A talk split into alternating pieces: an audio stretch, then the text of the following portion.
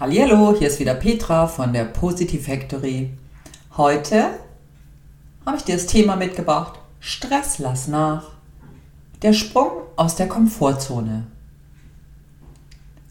Warum ein bisschen Stress ab und zu ganz gut tut und der Sprung aus der Komfortzone eigentlich eine Erweiterung ist und warum genau außerhalb der persönlichen Sicherheitszone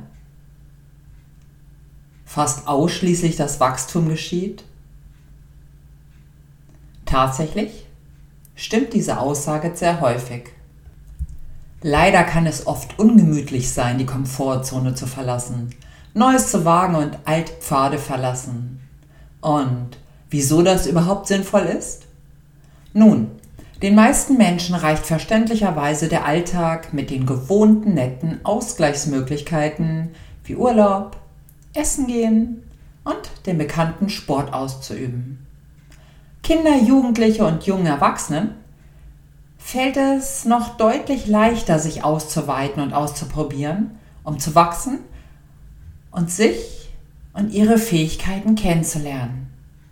Umso älter, desto eingefahrener, könnte man meinen.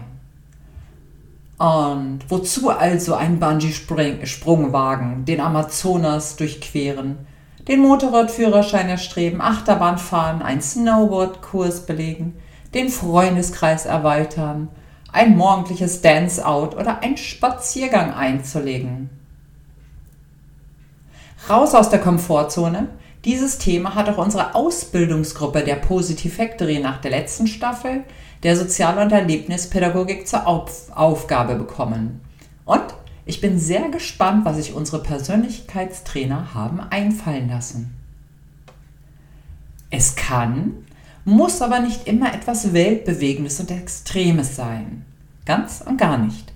Das Ziel sollte sein, sich hinterher sehr wohl oder noch wohler in sich selbst zu fühlen. Die Frage dazu lautet doch, was geschieht, wenn man seine Komfortzone also seine persönliche Sicherheitszone verlässt.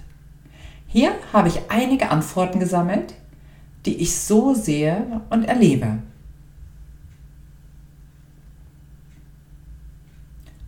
Ein gutes Argument? Man bringt Abwechslung ins Leben. Es wird aufregender, es steht mehr Energie zur Verfügung.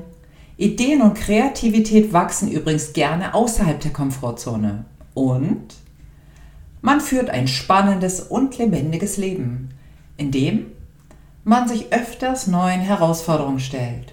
Und man entwickelt eine besondere Persönlichkeit, weil man interessante Bücher liest, Reisen unternimmt, Fallschirmspringen, Motorradfahren, Afrika besucht oder morgen schon aktiv wird. Daraus entwickeln sich lebendige Gespräche mit interessanten Menschen. Somit erweitert sich der Radius und der Freundeskreis.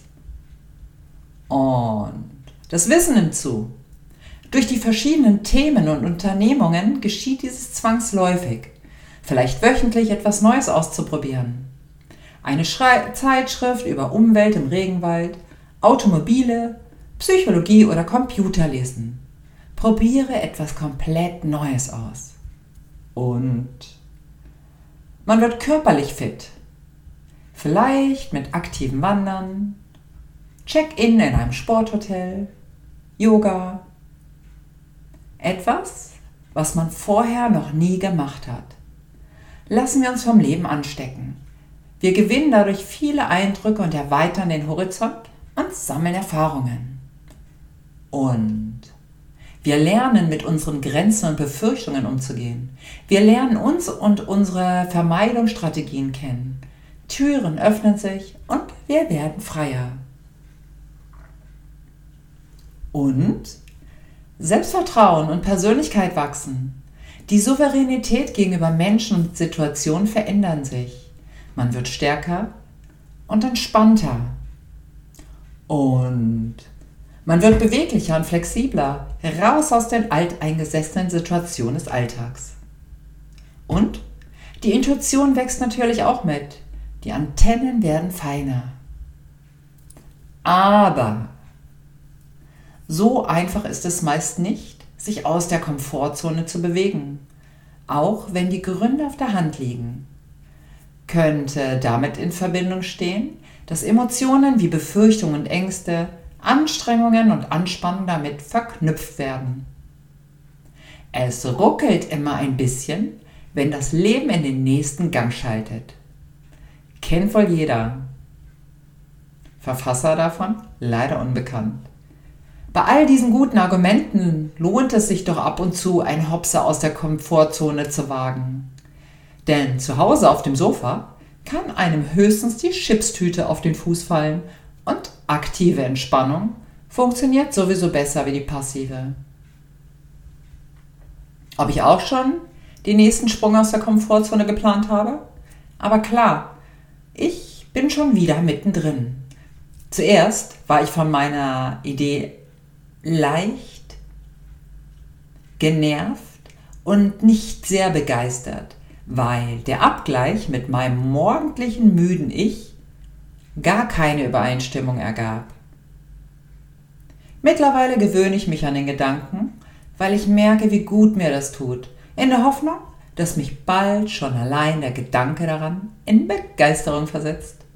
Stück für Stück das Leben ein wenig weiter in Besitz nehmen und sich selber in Erstaunen zu versetzen.